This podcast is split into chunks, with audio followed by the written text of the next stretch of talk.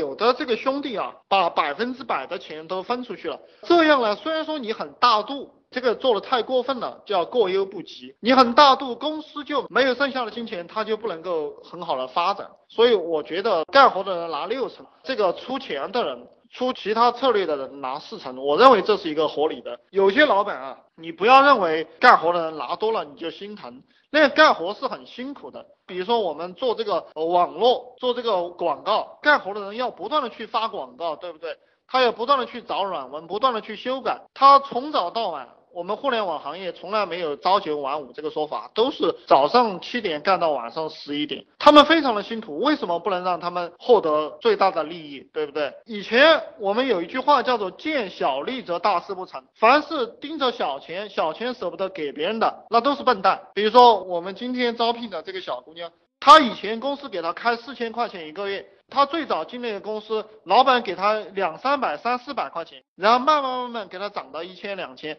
就他心里面实际上是不开心的，我就告诉你吧，这个我们我们没有什么不好谈的。当老板的一定要去了解员工的具体的心理活动，我们都可以把这个谈到面子上来。老是给别人讲我对你好，你就要在我的公司里面怎么怎么样做，这个都是废话。因为现在的人都很聪明，特别是九零后，对不对？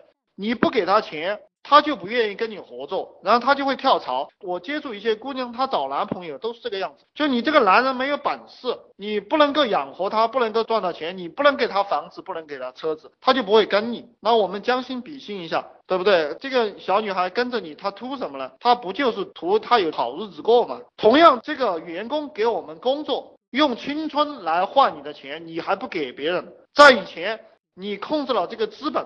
你有工厂有设备，而且工厂比较少的时候，打工的人非常多，到处找工作，你当然可以低薪招到人。但是现在你想赚大钱，对不对？你必须要照顾到跟你混的兄弟。这个理念哈，这个理念我们从历史上也可以看到。我以前给大家讲项羽刘邦。那项羽就是舍不得把打下来的江山分出去，所以他失败了。这个刘邦就是舍得把江山分出去，所以他成功了。包括我们的伟大的领袖，都是用打土豪分田地这样的一个思想。只有你把你的东西分出去，你才有钱赚。你不能够把你的东西分出去，那么你就越做越小，谁也不愿意跟着一个吝啬鬼混。这是我今天想给大家讲的话。然后兄弟们，你们做项目或者是做团队的时候有什么问题啊？你们赶快问，赶快问。我希望你们在企业里都设定一些高的目标，就要给员工、给同事设定高的目标。我们谈现实，现实就是他们拿多少钱，你要分给他们多少，然后再谈理想。理想就是你要不要成为一个百万富翁、千万富翁、亿万富翁。不要给这个优秀的人设定个两三万的一个目标。其实我们每一个人的潜力都是无限的，你给他设定的目标低，比如说他设定的五六千、六七千。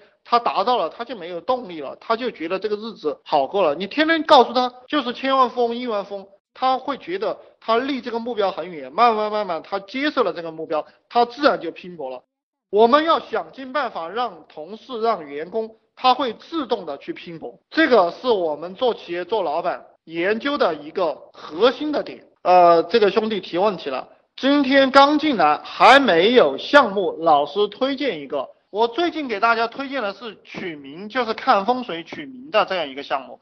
你可以在淘宝网上去搜，搜到取名这两个字，你会发现有的人他收一百九十八，他成交了六百单、一千单，这个就是他一个月就能赚到二三十万。这个项目非常的简单，你去找到很多取名的资料。然后你在网上搜取名，然后搜到十几二十个同行，然后你去看他们怎么样做文案、做广告的。你看到了这个文案广告，把它复制粘贴下来，付款方式支付宝都改成你自己的。然后你去找取名的软件，或者你也可以加取名的 QQ 群，然后你经常去跟他们聊天，去问，去他们的共享群里面下载他们的这些经常讨论的资料，差不多用一周时间把这些东西了解好。现在是告诉你怎么样去做这个项目。你知道了有什么用，对不对？